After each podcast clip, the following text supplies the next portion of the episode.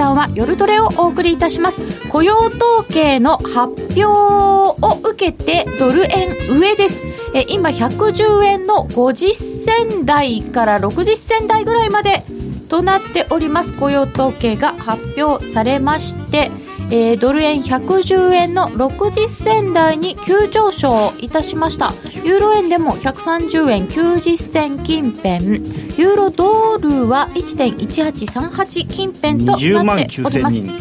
えー、数字出ました。20万9000人。はい。20万9000人、えー、失業率は 4.3%20 万9000人。4.3%、はい、ゆきなちゃん予想通り？あ読んで。読んで予想通り4.3%です。はい。失業率は予想通り4.3%えー、非農業部門雇用者数の方がちょっと予想より多くて20万9000人でドル円上ということになりました。しかもですね私の大好きな労働参加率が、はい、62.9に上がっていて、それで失業率が下がっているという素晴らしい。もう雇用は本当にいいんだねっていうことで、あと時給ですけれども、えー、今日も詳しくお伝えしてまいりたいと思いますえー、今日の担当金内彩子です今日も夜トレは FX 投資家を応援していきますよ本日のスタジオは高野康則さんこんばんはそして、ゆきなちゃん。こんばんは。よろしくお願いします。この3人でお送りしてまいります。ツイッターの方に皆様、ぜひぜひご意見、ご質問お寄せください。随時取り上げてお答えしていきますよ。みんなと一緒にトレード戦略を練りましょう。それでは今夜も夜トレ進めてまいりましょう。この後もじっくり高野さんに伺ってまいります。この番組は真面目に FX、FX プライム by GMO の提供でお送りいたします。さて、現在1ドル110円70銭近辺となってまいりました。えー、1ユーロ131円飛び台 ?131 円挟み。ユーロドル1.1832近辺となっております。雇用統計出ました。非農業部門雇用者数が20万9000人の増加。大方の予想が18万人ぐらい、前回22万2000人ということでしたので、えー、市場の予想は上回ったということですね。失業率4.3%予想通り、そして平均時給前月比で0.3%と予想通りという結果になりました。意外にあれですね、はい、あの反応良かったですね、やっぱり。前年比になると2.5ですね。これよく分かんないですね。そうなんですよね、この。ね、まあ予想より若干いいと。はい。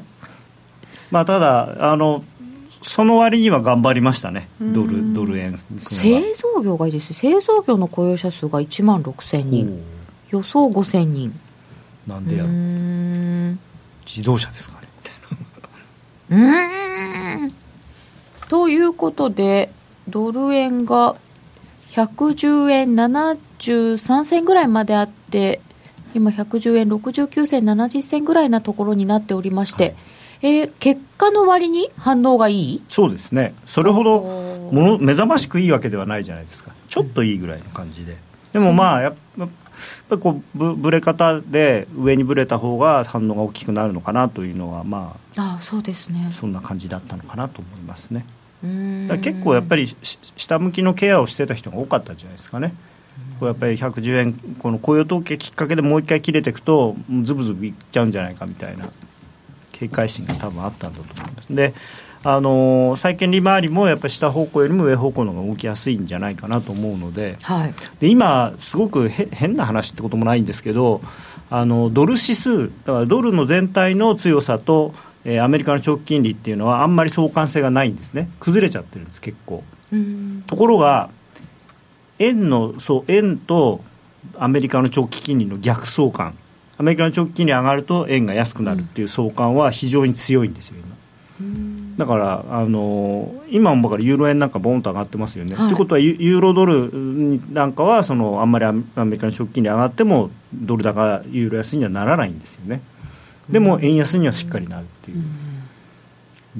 円円ってアメリカの通貨かなみたいな 規模も違いますしねそれで影響されるんですかね。ですかね。まああの今日経平均がねなんとなくこう、動かなくなってるっていうか動いてるんだけどいや動いてないですよ。まあね結局まあ2万飛び飛びいくらの すごい断言しちゃった。一応動こうとはしてるじゃないですか。今週毎日はい。90円とかしか動いてなくて、はい。あー100円未満なんですけど、はい。1週間ずっと2桁っていうのが何年ぶり？2012年の12月以来って言ってましたよ。でも一応底堅いともう言えますよね。そう意外と。そうなんですよ、ね。まあでも上値も重いんだけどすごく。それが日銀じゃんって言われちゃうとしょうがないんですけど、まあ日銀買ってるんですかね。大丈夫なのかなそんなに。っていう話になっちゃうとすごい難しいんですけど でもそこがたいんですよ。でもそのなんなんかねそのガバナンスとかそういうのいいのかな。って僕はあんま関係ないですねこれの話ね。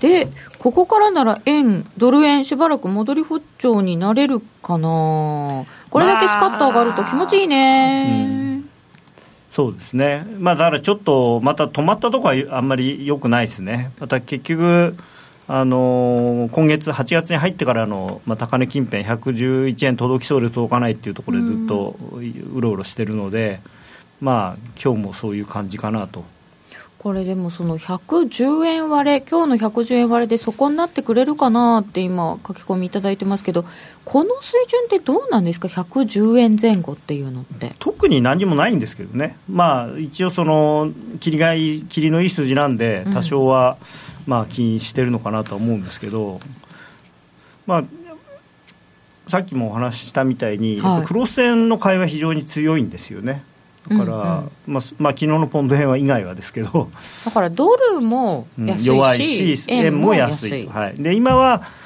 ちょっとあ昨日までは昨日までっていうかさっきまではその円安よりもドル安の方が強かったんでややこう、ドル円もじわっと、まあ、動いたっつったってすごい小幅ですからねドル円も動いあの日経平均ほどではないですけど、弱い子比べの中で、まあ、今週1週間で見ると111円から110円ぐらいですよね、そうです。で、まあ、今この瞬間はその弱い子比べでドルよりも円が、まあ、弱さで買ってるというか。まあドルがちょっと強くなったんでね今は。この結果を見て。はい、結果を見て、まあこれでどうなるのかなっていうところですけれども、まあ、ただこうチャートを見るとですねこれやっぱり110円台の7080ぐらいのところにあの時間足の抵抗線なんかもあるんでそこを抜けるかどうかですよね。ここ抜けてくると一旦まあダブルボトムみたみたいな感じになってくれるのかなと思うんですけど。ね時間足で見たときにちょっと抵抗がある、ある。この抵抗があるっていうとなんかあれですね。普通の日本語みたい。そうですね。ちょっと抵抗がある。そうなんです。あのなんかこれこれ食べるの抵抗あるよねみたいな。そうそうそうそうそう。違いますね、はい、そういうんじゃないけど。チャート上の。えっと7月12日のところから引いた線ですね。7月12日から引いてきた線。はい、これがまあちょうど今これ80ぐらいにあるのかな。うん808とかだから80ぐらいですね。えー、じゃあちょうどじゃないすですか今日の今の高値が110円の73銭ぐらいなのでこれでもし押し返されちゃうとちょうどですよねってことになっちゃうじゃないですか。まあそれまあでも今晩は多分安値は更新しないんじゃないですかね少なくともね、今晩は、はい、うん。なるほどね、うん。ということで。しかしここで止まっちゃうと本当に来週日経平均の二の舞になりそうですねえー。110円台行ったり来たりと、そうですか。はい。えなんかこう今回の雇用統計はそんなに気にしてなかったとしてもはい、なんかきっかけはじゃあ次は何なんですか？なんなんですかね。やっ動ぱりジャクソンホールじゃないですかジャクソンホール、いやというか夏休みじゃないですか。今アメリカ人、うん、アメというかリカ人あアメリカ人および、あのーヨーロッパ人。もそうだしヨーロッパ人ってチャイチャイニーズの方とかもそうだしあまあ、世界的にバケーションシーズンですからね香日本人以外は。はい、日本人は日本人は来週っていうか今週の途中10日から来週の15日16日ぐらいまで、まあ、お休みですよね。11日山の日あたりから、ぐらいですよね。あー。まあ、となんかうちのグループは10日からお休みらしいですけど、あそうですか、まあ、もちろんうちの会社は休みないですけどね。でも交代でお休みをして何でしたっけ？偉い人から休んでってなんか、はななんていうの？若い子？下はい下の人たちが残ってお留守番をするんでしたっけ、ああまあ銀行はそうでしたねはい、ででもあの偉い人から休んう。ちの会社は別にやあんまり休まないしあ40分になった、はい、えー、結果を見るまでもありませんが上です、ま、高野さんです。ありがとうございます。残念。いやあのうちのグループ会社、はい、GMO という会社なんですけどそこはもう全館強制閉鎖みたいなお休みなんですよ基本的には。まあそれでも来てる人いますけどねちらほら。それがなんか10日から確か16日とかなんですよね。1週間まるまる。東京は7月なんでしょうけどまあ全国的に言うとお盆。まああのー、普通でもやっぱりお盆っていうと8月ですよね。だってみんな帰省するんだから東京が7月だよって言っても7月に帰ってもねあそうです、ね、何もやってないから。そうですね。とそういうバケーションシーズンなので海外勢がいない、はい、まあ新しい相場が生まれづらい時期ではありますね。でも薄いので妙に円高になるみたいな印象があるんですけど、夏休み中。夏休みっていうか、まあ、それは本当のお盆休みの時ですよね、うん、は多少だからそれいつも言ってるようにその、まあ、それイメージなんですけどやっぱり銀行なんかにいるとお客さんのオーダーが売りのオーダーはずらっと並んでるけど買いのオーダーないねっていう、うん、で売りのオーダーっていうのはあの輸出企業さん。まあはっきり言うと自動車会社はもう1週間にいくら売るって決めてるわけですよ。トヨタさんとかが指していくんですよね。それでその金額がやっぱりすごい大きいわけですよね。ところが輸入の人っていうのは、まあ、石油会社が一番大きいんですけど金額的には、まあ、休みの日は別にやらない。休み明けたらまた買いますっていう感じなんですよ。その差が出ちゃうわけですか、はい、あのまあ、常にねあの輸出産は本当にあの冷凍にセンシティブな人たちなのでで輸入の人ってあんまり実はセンシティブじゃないんですよね。っていうのはあのなんかこううまいことやってやろうと思った人たちで過去にうまくいった人があんまりいないんですよね輸入企業さん。当然ですよ。円高の歴史ですから、うん、基本予約してると損するっていう、うん、一見あの金利差があるんであの先物で買うとすごく安く買える気がするんですよね、うん、で200円ぐらいの時に3年先とかで買うと180円とかで買えるぜすげえ俺得したぜって思ってて3年経ったら100円とかになってて 何俺何やってんだみたいな。そうかそれは気の毒ですよね。まあだから輸入企業さんはもうそういうのもあってもうであとは実はそんなことする必要もないんですよね。だって円安になったからガソリン値上げしますって言えるじゃないですかあの人たちはそうずるいですよね。トヨタさんはねレクサスの値段、円安になった円高になったから上げます。って言ったら売れなくなっちゃいますもんね。そうなんだって。それで終わりですからね、じゃあいいよって。ね辛いですよね。辛い。なかなか難しいよな。まあガソリンほどガソリンっていうか石油製品ってすごいですよね。石油製品っていうかあの生の石油とかガソリンとかってあと電気代も？あ電気代もね、うん、そうそうそう。コストにプラスなんとかですからね、うん、あんそんな甘い商売あっていいのかと。来月から値上げです。はーいって言ってなきゃいけないってどういうこと、何も言えないですね。チェンジチェンジってしたいですよね。ね。あとあれだ。航空会社。まあそこもね。燃油サーチャージ乗せます。乗せます。えーって言えないじゃないですか。で原油下がってってもなかなかねあの安くしてくれないし上がるときはすぐ上げるし。そうあでも物価が上がらない上がらないって言っている割にあの原油が100ドルとかになった時にクリーニング屋さんがすごい値上げしたんですよ。それが戻らない。っていうことを今ふと思いました。ちょっとあんま関係ないですけど。ということでクリーニング代っていうのも CPI 入ってるでしょうけどね、えー、と思いますけどね。入ってそれかみたいな雇用統計が、えー、非農業部門雇用者数が20万9000人、平均時給も予想よりちょっといい、前年比では2.5%の伸びとなったことを受けてだと思いますが、はい、110円73銭ぐらいまでありましたが、その後、そこからは伸びず、110円50銭ぐらいまでちょびっと押されている。という感じでございます。まあまあ、こんなもんですか？まあ、行ってこいにはならないと思いますね、うん、まあ、一応、水準少し上がって、今日終わるかなという感じですね、でだからどどこからかでもう一回もう一回5番にかけて買うと場面があるかなと思いますけれども。うん、うん、うん。さて、えー、雇用統計以外のところでちょっと振り返っていただきたいと思います。今週は今週ね、意外とネタがなくてですね、今日でもちょっとおも面白いというかですね、はい、いつもと違うプレゼンテーションの仕方いつもと違うプレゼンテーション、えいつもはですね大体高野さんの資料はね写真が面白いんですよ。あと字字とかばっかだったんですけど今回はチャートにこう吹き出しをつけてみましたみたいな。なんと。面白い。はい。面白いものが、まあ、結局でも今週1週間って、はい。本当にこの為替も1円ぐらいしかないんですよねレンジがね。ドル円そうですね、はい、非常に細かい値動きばっかりで、うん。これで1週間全部入っちゃってるので、でまあ、ご覧になって分かるように、週の初めの方は日経平均の動きとか、それから原油相場の動きとかで動いてたんですけど、後半からあの割とアメリカの長期金利の話が多くなってるんですよね。でまあ、あとは昨日のまあ一番こうバーンとそのはは華々しく動いたのは、まあ昨日の ISM の時なんですけど、うんうんまあ、弱かったと。ISM がね、ちょっとこれ、嫌な数字で、あのまあ、絶対値はまだ50より上なので、いわゆるこ非製造業のはい。方、高高不調不況のその分かれ目の50よりは上なんですけど、うん。このお落ち幅、前月からの落ち幅がリーマンショックの2か月後から以来なんですよ。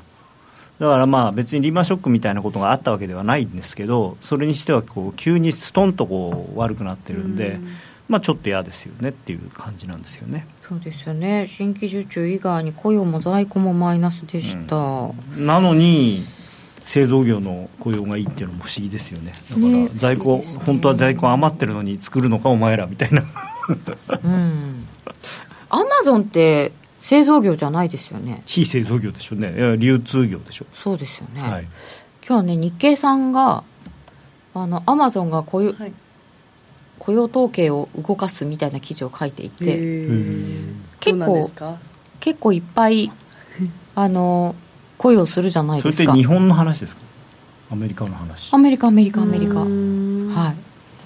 そうなんですよ。アマゾンさんがえっ、と全米でキャラバンを張ってはい。何万人雇用をしおー。あの取りますって言ってるので毎月何千人ぐらい取ることになるっていうのを書いてましたけどもまあ、配達の人。とか。倉庫の人とか？倉庫はロボット？わかんないですけど。はい。というのがありましたけれども、ISM 非製造業景況感指数が悪くて一気にドル売りになった？そうね。まあでもそれでも110円割れのとこはまあそれなりに買いが出たということでうん。まあちょっとこれは全体像としてこんな感じでまあこれでも本当に1円幅ぐらいの話なんでそんな大げさな話ではないんですが、まあ、今週あったんでちょっと面白かったっていうかはい。原油はこうボーンと下がったんですよね、1回、原油急落と、でこれはまたちょっと不思議なあれなんですけど、最初にロイターの調査が出たんですね、そのロイターの調査は、えーまあ、ある数字が出て、その次にブルームバーグの数字が出たら、ロイターの数字よりも生産量が多かったんですよ。それで話が違うじゃないかみたいな。いやあのせ原油の生産量って一応みんなおこの通信社が調べてるんですよね。その公式に発表したものではなくて。そうなんですね。そうなんです。それであのしかもサウジの生産量がロイターは前月比マイナスだったんですけど、ブルームバーグは前月比プラスだったんですよ。でやっぱりサウジがなんていうのかな無理をしてずっとその OPEC の生産量をよ予想予定の金あの中に抑えてるっていうのがあるんでサウジがもし増産を始めたんだとするともうその OPEC の目標って結構もううやむやになっちゃう可能性があるんですよね。うん。だからそのブルームバーグの調査で前月比プラスになってたってであれ？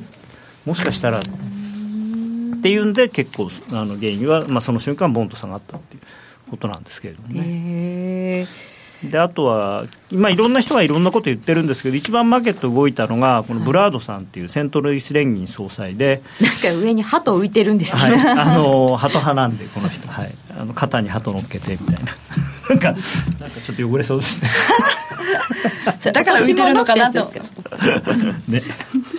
えーまああの今年悪化しているインフレ見通しを踏まえ近い将来の追加措置を支持しないと割とはっきりおっしゃってで指標が今後上向く可能性はあるものの見極めが必要で当面は一時停止を続けるべきと。しばらく上げなくていいと。利上げは一時停止、はい。うん。で、まあ、よ世の中どうなってるかというと、まあ、これ今日の昼間の段階なんでちょっと今雇用統計を受けて少し変わってるとは思いますが、えー、次の追加利上げのあの織り込み度合いがですね12月だと40%弱なんですね。今。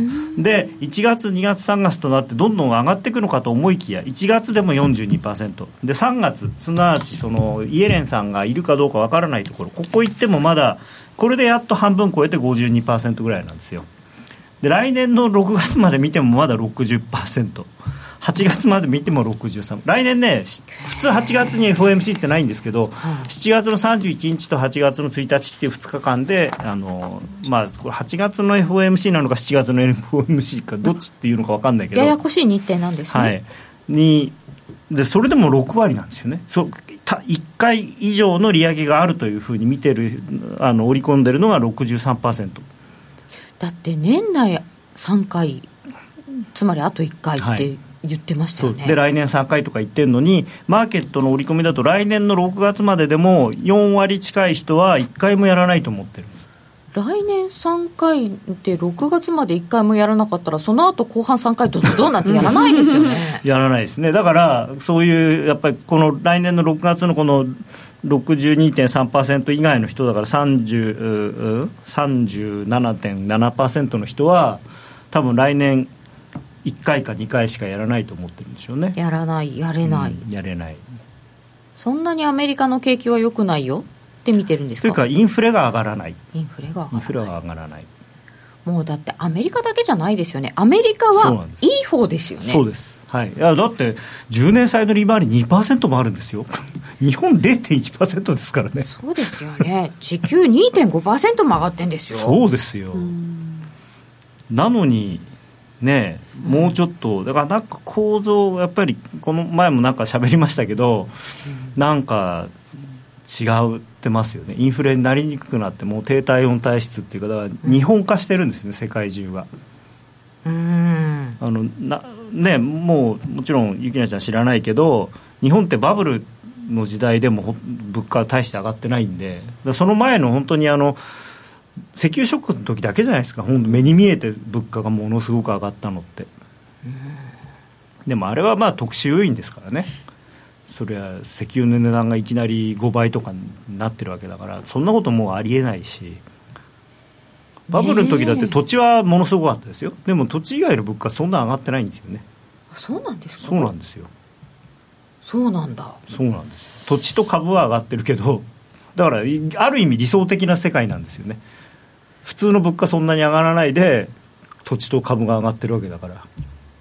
卵は優等生とか言いましたけど普通の物価上がんなかったんですか、だからえっ、とねいくつだっけな？確かね、うん、そう 3. 点何パーセントとかそんなもんなんですよせいぜい。うん。とこんな追加利上げの織り込み度合いだとすると、はい、マーケットはこう思ってるよねっていう段階で、はい、FRB は利上げなかなかしにくいですか？そうなんですよ、やっぱりあのやるときは、あのまあ今年の6月の時もそうだったように、もうマーケットの90%以上の人は、いや、それはやるんでしょ？って思ってない状態で、あのいきなりポッと利上げなんてすると、ですねやっぱ大混乱、まあ、特に株がやっぱり大変なことになるんで、やっぱそれはできないんですよね。まあ、あのテーパータントラムの記憶が、はい、ね、はい。まあ、普通にあの今まあ、もちろんその業績相場っていう部分もあるんだと思いますよ、アメリカの企業はあの儲かってますからね。ただやっぱりなんだかんだ言ってベースにあるのはあの金余り、まあ、金余りその一番の原因は日銀だっていう話もあるんですけれども世界中にお金ばらまいてるのは日本だと。日本からですか？日本初という話はある。だ,、えー、今だって欧州だってアメリカだってそうじゃないですか。いやだってもうあのアメリカなんて別に新規にお金ばらまいてないですからね。もうね、はい、でも最初は、うん、でもいだから今の相場をねニューヨークダウの最高値を支えているのは日銀。という面が非常にあるんですよ、うん、新規で一番お金出し出して吸ってるのは日本なんですから。今はね。だから最初に、えー、リーマンショックありました。でアメリカがまず最初に用意ドンでスタートしました、うん、でそれに続いて日本も今度そのバトンタッチされて走った、うん、まあ、ECB が走って日銀が最後アンカーそれがいてくれるからアメリカは出口に迎えるのよっていう説はありますけどね。まあ、だからアメリカの代わりに日銀がやってる間に逆に言うとアメリカとしてはテーパリングをやっちゃわないと日銀がテーパリング始めちゃうともう今度じゃあ次誰がやるんだみたいな。ババ抜きみたいな世界で今回もだからアメリカはもう始めちゃってるので、はい。欧州がどうするかの方がマーケット気になるような気がしますけど、ね。まあ ECB はでもやるやるでしょう、あの多分あのこの次9月のあの BOE じゃなくて ECB の総会理事会で、はい。えーやりますというのは決めるんですよ。うん。で多分多分12月からやりますとかね。そんな感じで、まあ、細かいことはまだ分かんないけど12月ぐらいからやっちゃおうかなみたいなそういうの程度の多分あの決定の仕方。で10月とかに、えー月100億ユーロとかっていう金額決めたりとか、その何をやめるかとかっていうのを決める。細かいことを決めて実際に始めるのは12月かもしくは来年になってからと。うーんまあ、その辺のユーロの見通しも伺いたいんですけど、もう一回ちょっとドル円に戻りまして、ドル円っていうか、まあ、世界的に、えっとですね、グリーンスパンさんが、はい。株価ではなくて債券バブルの破裂に用心をっておっしゃっていて、これがですね、8月の1日に伝わってきたのかな。今週、やっぱこれも結構気にされたと思うんですけれど 長期金利が急上昇するっていう。まあ、あんまりでも、そのニュースでマーケットで、じゃあ、その債券が売られたかっていうと、まあ、全然売られてないですから、まあ、あまた何か言ってるよっていう程度ではあると思うんですね、もちろん債券、あのまあ、テーパリングをするわけですから、はい。あの今まで買っ一番買ってた人が買わなくなるっていう意味ではですねあの可能性はある。ただアメリカに関しては債券バブルっていうけれどもさっきも申し上げたようにあのまあ、そのムーディーズとかの格付けは別にして一般的に金融関係者が信ずる世界で一番安全な資産であるはずのアメリカの10年債がよくよく見ると世界有数の小売回りなんですよ今。そうなんですよね。これ買わないで何買うのっていう。どうしてもそういう意味ではい。米債に入っちゃうお金が。そう。でしかももう一方のあの安全な資産であるドイツの国債っていうのが買いたくても売ってくれない。物がない、ものがない。新規ないんですからなんせ。うん。で多分ドイツは当分新規出さないでしょすごいことですよね。すごいですよ国債出さなくても済むんですよ。すごいんですね。まあその代わりだからイタリアとかそういうとこはせっせと出してるっていう話にもなるんですけどね、ということは、はい。金利が、まあ、まだ上がりにくい状況が続きそうかなと。上がりにくいですね。とアメリカの10年債なんかも上がってこない、そうですね。あドル円じわっときましたね。えー現在1ドル110円75銭近辺、まあ最初の5分足を超えてきましたね、でユーロドルがあユーロドルはまだ超えないんだ。なんかまあやっぱ円安になってるんですよね円安ですね、ドル円が円安。ユーロドルだとドル円がっていうかまあ全全全般的に円安。1.1835ユーロ円だと131円飛び3銭うーん。あんまり高くなってほしくないな。実質的な。個人的に。消費としては。はい。で、えー今週の動きを先ほど振り返っていただきましたけれども、まあ、あと BOE が、ね、ちょっとさっき触れてました、えーっとまあこの好きなんですよ。これ BOE の MPC っていう。音が？なんとなくこう。英中銀金融政策委員会とかっていうよりなんか BOE の MPC って可愛いじゃないですか。何言ってるか分かんないよね。そうそう。BOE の MPC って。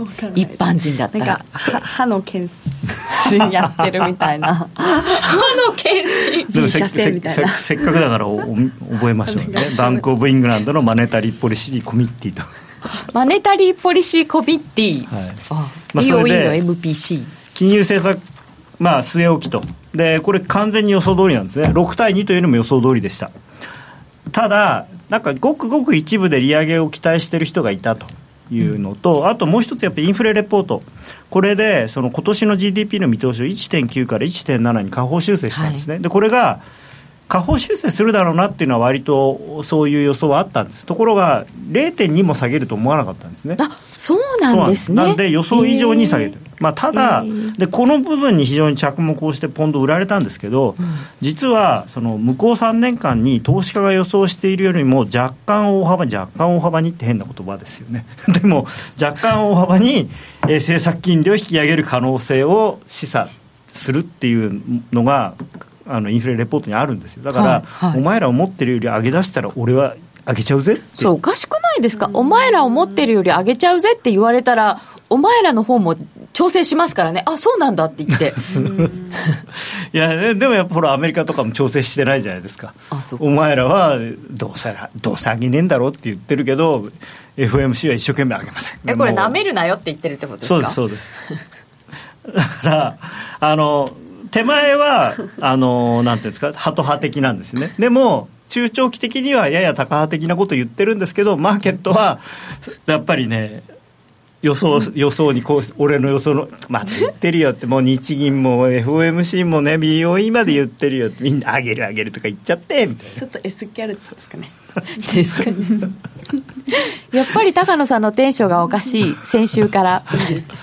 夏だからでしょやっぱりですかね。はい、ということで意外と上げちゃうかもよって言われているにもかかわらずっていうふうにあの昨日のチャートだけ短期のチャートを見るとそういうふうに見えるんですけど実はですね、はい、ポンドドルってこれ見ていただくとあのまあ、今も、もしかしたらっていうか、ちょっともうちょっと多分ライブのチャートだと下がってるかもしれないですけど、はい、まあ、基本的にはこの上昇トレンドの範囲内の話で、あの少しこうまあ、買いすぎた分た転換線からちょっと離れてる分がふっと戻ってきただけなんですよね。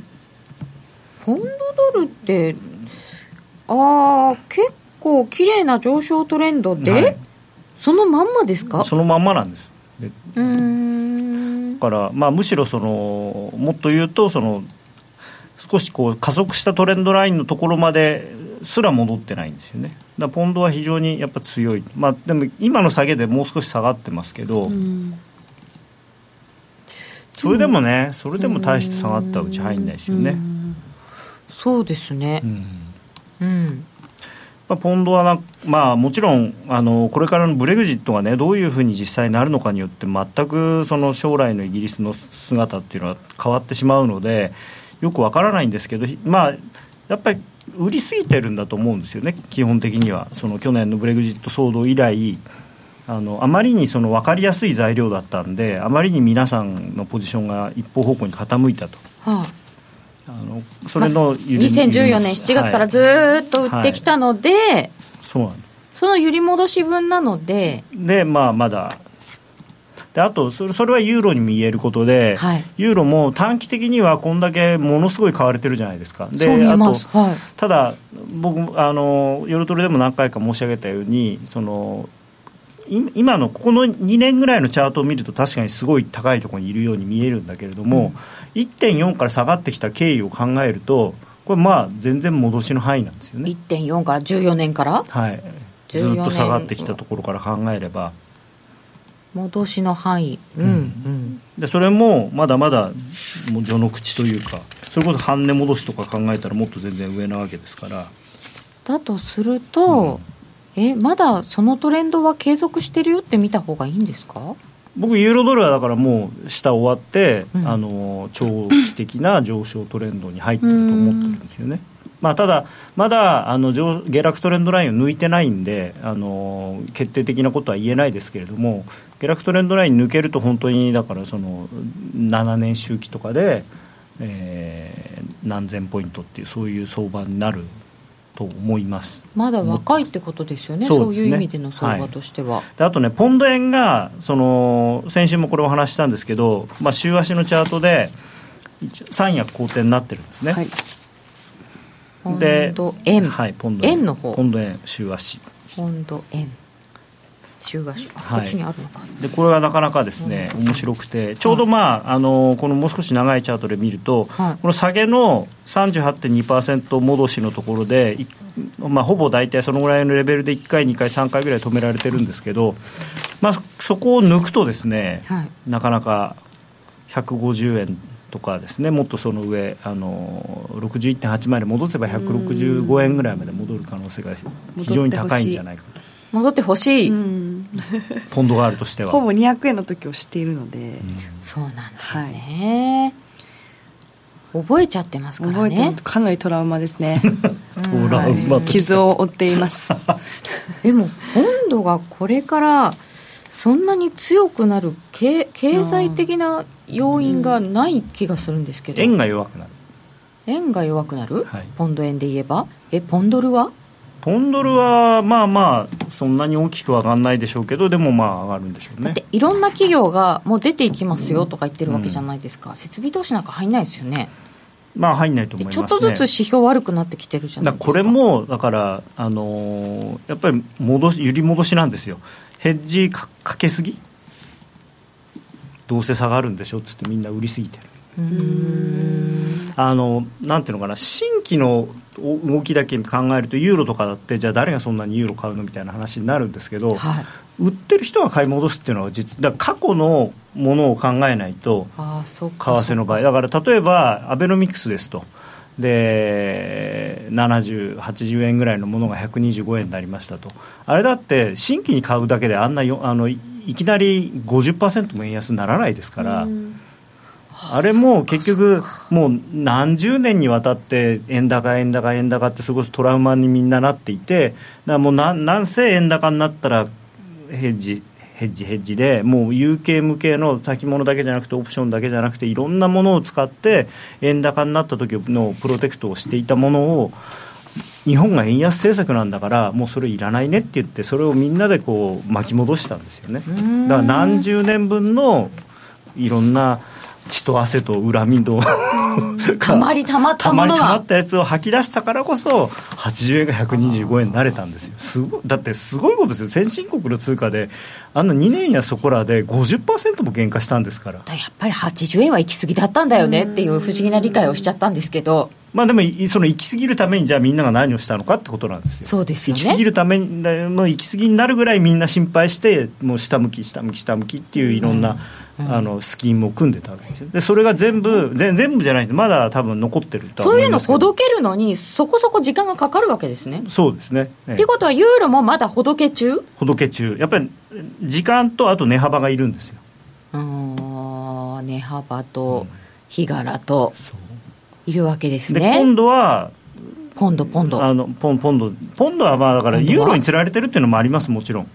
やっぱりユーロポンドってそ、あのいうやっぱりあの同じ地域の通貨ではあるので、ヨーロッパ通貨って、もちろん濃淡ありますよ、ただこれも、ポンドもやっぱり、あのよくわからないんだけど、とにかくブレグジットなんてしちゃったら、もう破滅的なことになるだろうって、みんな一生懸命売ったわけじゃないですか。うん、で売ったっていうのはさっきも言ったように実際にキャッシュで売るだけじゃなくていろんなオプションだとか、うん、えー、あとはその例えばバランスで本来持ってるべきポンドを要するにアンダーなんていうのかなアンダーバリューにしてこう減らしたり本当は10%ポンドを組み入れてたのにそれを5%にしたりとかしてるわけですよ。そうすると下がんな戻ってくると今度そ買い戻さなきゃいけなくなるんですよね、うんうん、余計になんそうこう、うん、踏み踏み状態。そうそうそうだからそういうのは段階的にしか出てこないんですよね。いっぺんには出てこないんですよ。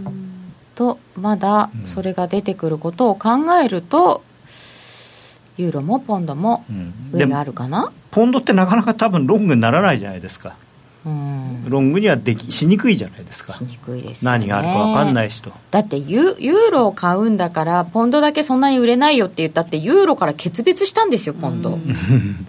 そこ一緒にしていいんですか？でもヨーロッパ景気いいじゃないですか。それでとりあえず今のところまだあの EU 脱退するって言ってるけどしたわけじゃないんであのお客さんは、ね、自由にトレードできるじゃないですか。で人の行き来も自由にできるし。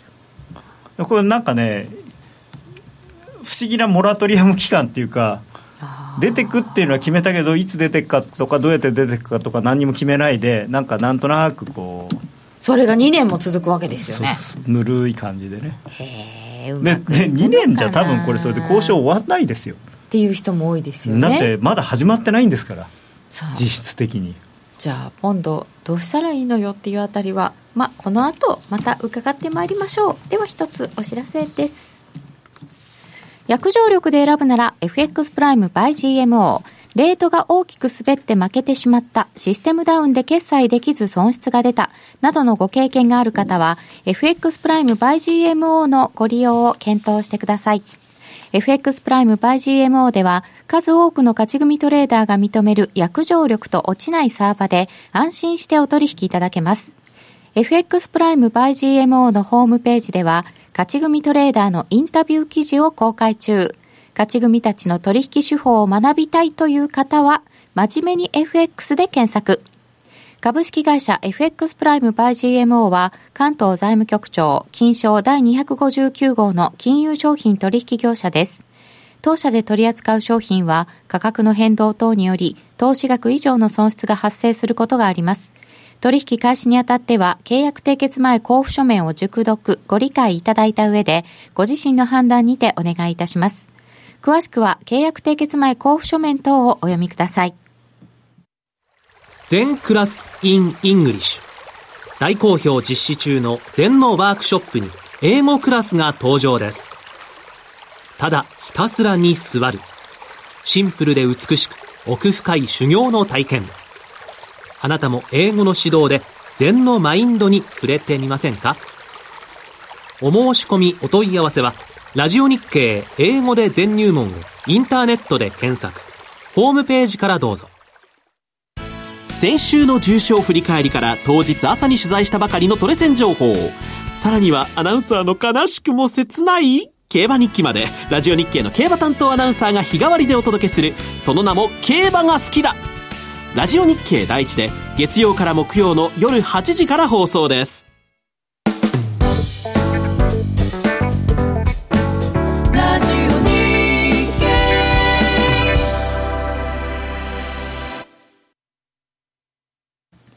高野康則の今夜はどっち？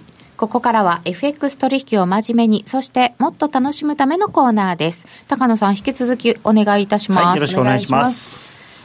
えー、ブレグジットのリスクはもうないですか？安全通貨といえばスイスフランの動きはどう思われますか？もしかしてゆきなちゃんまだポンドのマイナス未決済持ってる？まさか さすがに持ってなかった。さすがに持ってないですね。で、ブレグジットのリスク、これ、どうなんですか、まだ2年以上ぐずぐずやるとして。ありありあのー、どういう展開になるか、まだ読めないですけど、正直。まあとりあえず、とにかくドイツの選挙が終わらないと、はい、あの交渉相手が決まらないわけなんで、そこですよね。えー、ドイツですか？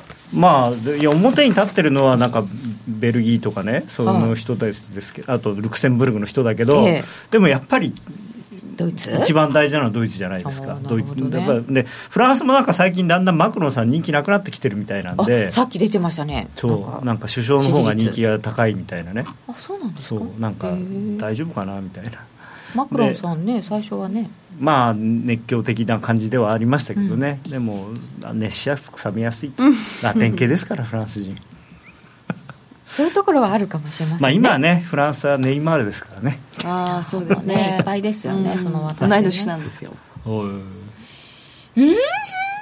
うん、パリ・サンジェルマン。パリにサッカーチームあってどこにあれがあるのかなと思って。そのああグラウンドみたいな？でも多分パリの郊外にあるんですよね。練習場、うん、いわゆるパリの市内にはないと思いますけど。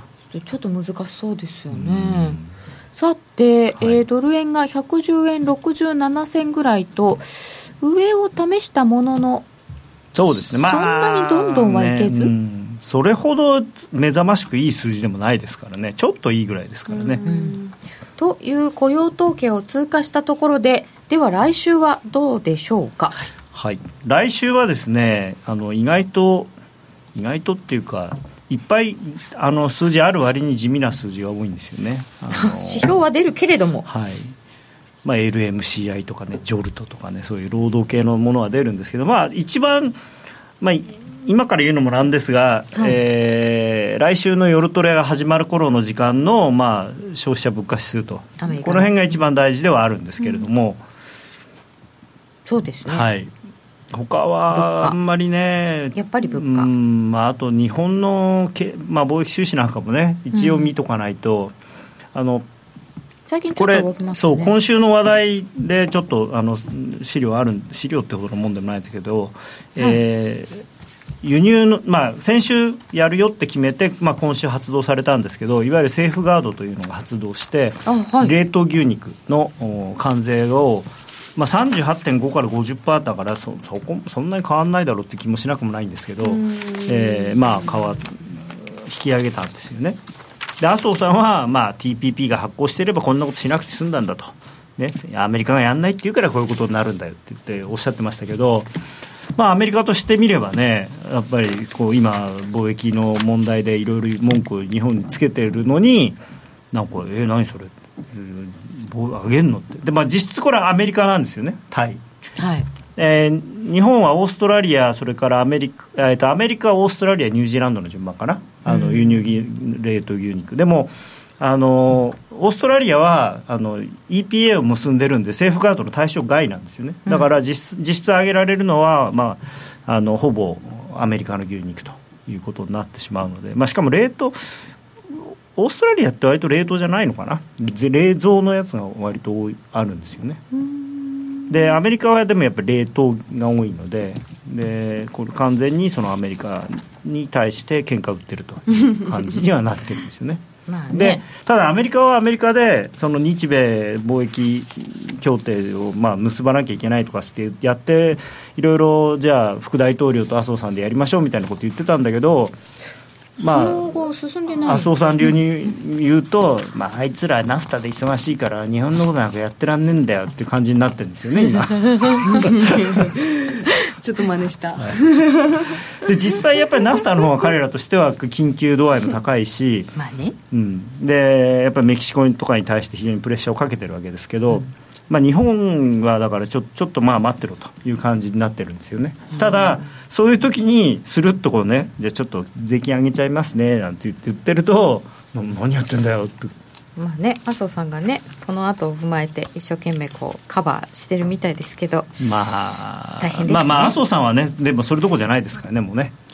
今度あの麻生さんはほら自分が首相にならなきゃいけないんで忙しくてしょうがないそういう意味でいやそれはどうだか分かりませんけどいやなんか結構着々と動いてるみたいですけどね。本当ですか、はい、やまあでも次はやっぱりまあ何かあればですけどね。日本の動きもそうですし、はい、あのアメリカもそうですしまああのまあ、世界中、今、政治がね、あのロシア以外は安定してない、ロシアと北朝鮮以外は安定してないと。任命した人、10日でまたなんか、そうそうそう、あれもバカみたいなんですね、だってあの人を任命したおかげで、あのスパイサーっていう報道官が、うん、あんなやつやるんで、俺はやめろって言ったのに、やるんだったら俺がやめてやるみたいなことをやめちゃったのに。そうそう。だったら、それ10日で罷免するぐらいだったら、だなんで、なんでやそんなやめなくても済みましたよね。ね。でそんな動きがある影響ってマーケットにはないんですね。まあ期待してないからでしょうね。あのやっぱりマーケットは必ずこう雇用統計の数字と同じで期待値があってそれに対して実際どうかっていうことなので、うん、期待値が非常にあの低くなってるのでまあまあこんなもんだろうと。だからトランプさんは大統領在にとどまってることがまあなんていうのかな期待値のすべてみああやめちゃわなければいいよ的な？的な。そんな感じなんですか？いやもうそうでしょ。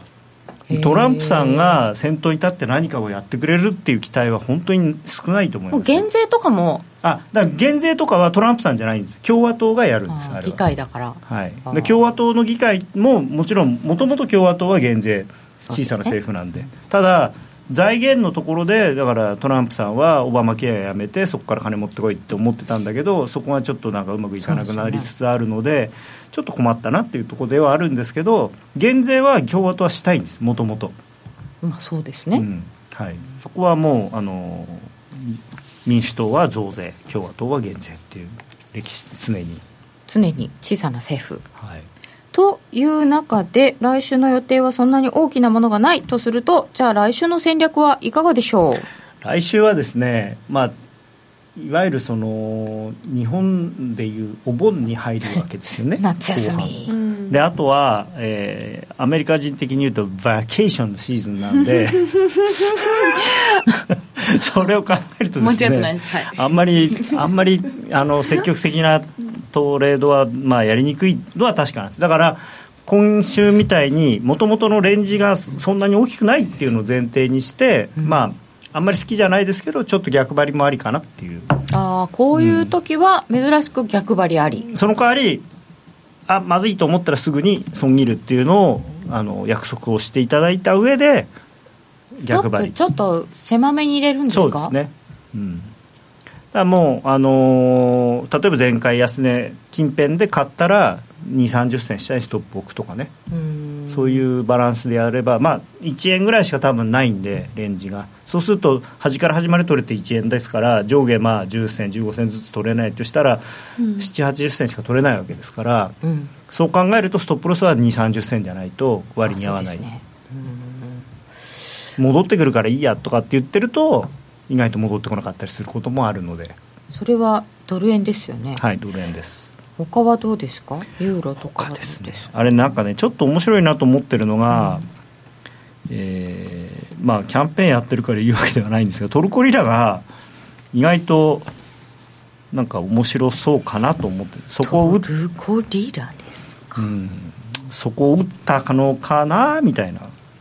ただね、ちょっと今のところ抵抗体に阻まれてるんでそれ、これも週足なんですけどね、ただまあそんなに大きく下がらないんであればまあ1日100円以上スワップもらえるんでまあ悪くはないかなと。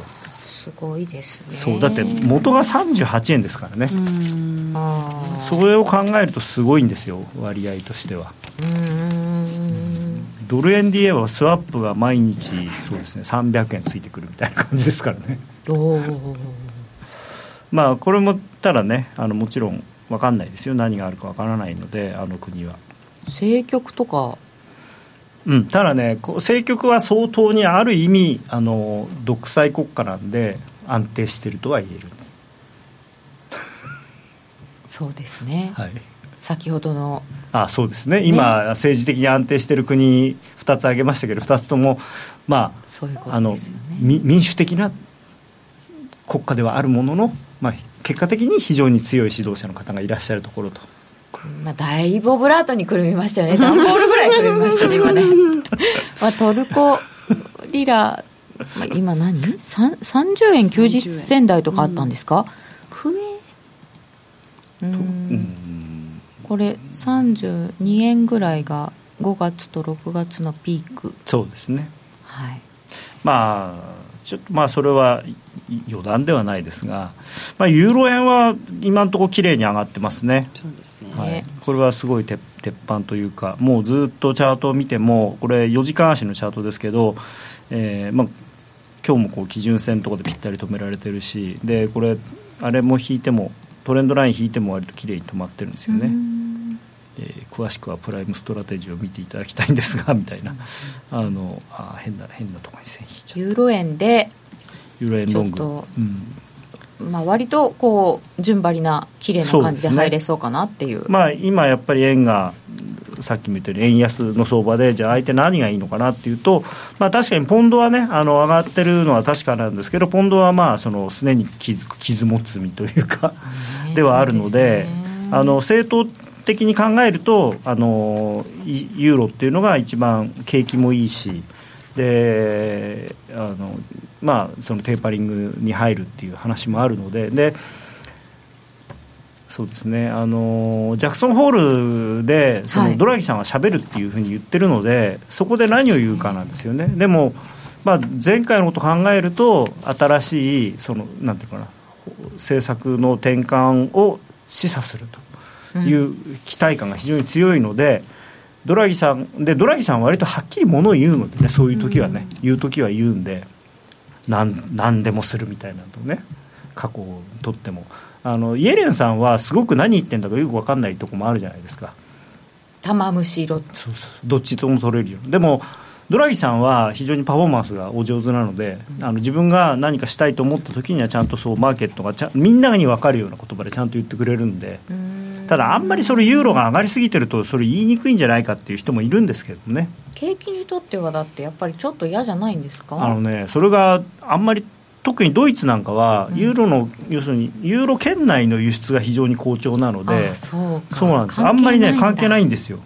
それこそユーロにした強みです、ね、そうそうそう。だからそれはねドイツにとだからドイツ一人勝ちなんですよ それでまた文句が出るんだけどドイツはあの、まあ、当然そのユーロ圏内のあの周辺国っていう言い方は差別用語になるのかなもしかしたら。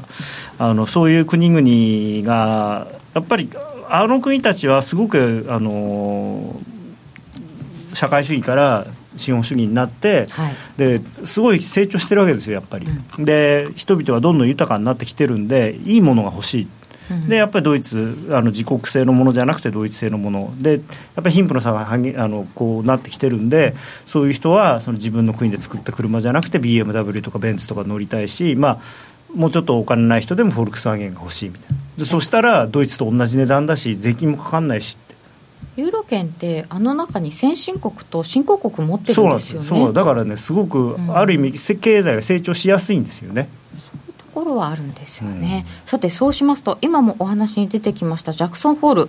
8月相場っていう意味で言うと次の8月の山場はお盆終わってジャクソンホール。って言っちゃうとなんか ね来週来週の放送が寂しいなみたいな。そうなん、ね、来週来週放送やるんですよね。11日11日休日ですけどやるんですよ。ね。はい、はい、なんか昔休日はやらないとかいう説もあったんで。やった時もありましたよね。やってましたよね。はい、うん。はい、やりましょう。やりましょうとか言って。いきなりここであのやらないって言言われたらそれはそれであのみんな休みになるっていうはい、はい、そうありますよ。ですよ、ね、高野さんアワーですよ。しかも。はい、はい、頑張ります。10日11日11日金曜日皆様ご参加ください山の日です。海の日終わりました。すいません。山の日。山の日です。はい。山の日ですけど、ありますからね、はい、海の方が得意なんで。ということでちょっとえー、高野さんのボケも入ったところで、えー、高野康則の今夜はどっちでした。それではここで一旦お知らせです。気になるレースが今すぐ聞ける。ラジオ日経のレース実況をナビダイヤルでお届けします。開催日のレースはライブで3ヶ月前までのレースは録音でいつでも聞けます。電話番号は0570-008460 0570-008460 0570おお走ろうと覚えてください。情報量無料かかるのは通話料のみ。ガイダンスに従ってご利用ください。あの名実況をもう一度。永久保存版実況 CD 白川二郎実況名勝負セレクション。ただいま好評発売中。オグリコールでおなじみ1990年有馬記念をはじめ記憶に残る厳選14レースの実況を完全収録。感動の名場面が鮮やかによみがえります。鈴木よしこさんとのスペシャルトークも収録してお値段は税込2000円。送料が別途かかります。お求めお問い合わせはラジオ日経ネットショップサウンロードまで。ツイッターでいただきました。うーん、まだマリオには戻れないのか。本当だ、ドラギさんって言ってますよね。ドラギさん。うん。いやドラギさんからパシッと何かあるかもしれない。8月、まあ、やっぱりジャクソンホールまでね。まあ、ねあのいわゆるあのあれだと思うんですよね。記事的に言うと、はいえー、9月理事会でのテーパリングの開始決定を示唆したその辺でまたユーロはちょっと動きそうな気がいたしますね。えー、ラジオをお聞きの皆様とはそろそろお別れです。ユーストリームでの延長配信で引き続きご覧ください、えー、雇用統計予想をちょっと上回る数字でドル円は上方向となりました。えー、非農業部門雇用者数もちょっと上でしたし、えー、気になっていた時間給が2.5%という伸びとなっていました。それでは皆さんまた来週お耳にかかりましょう。この番組は真面目に FXFX プライム by GMO の提供でお送りいたしました。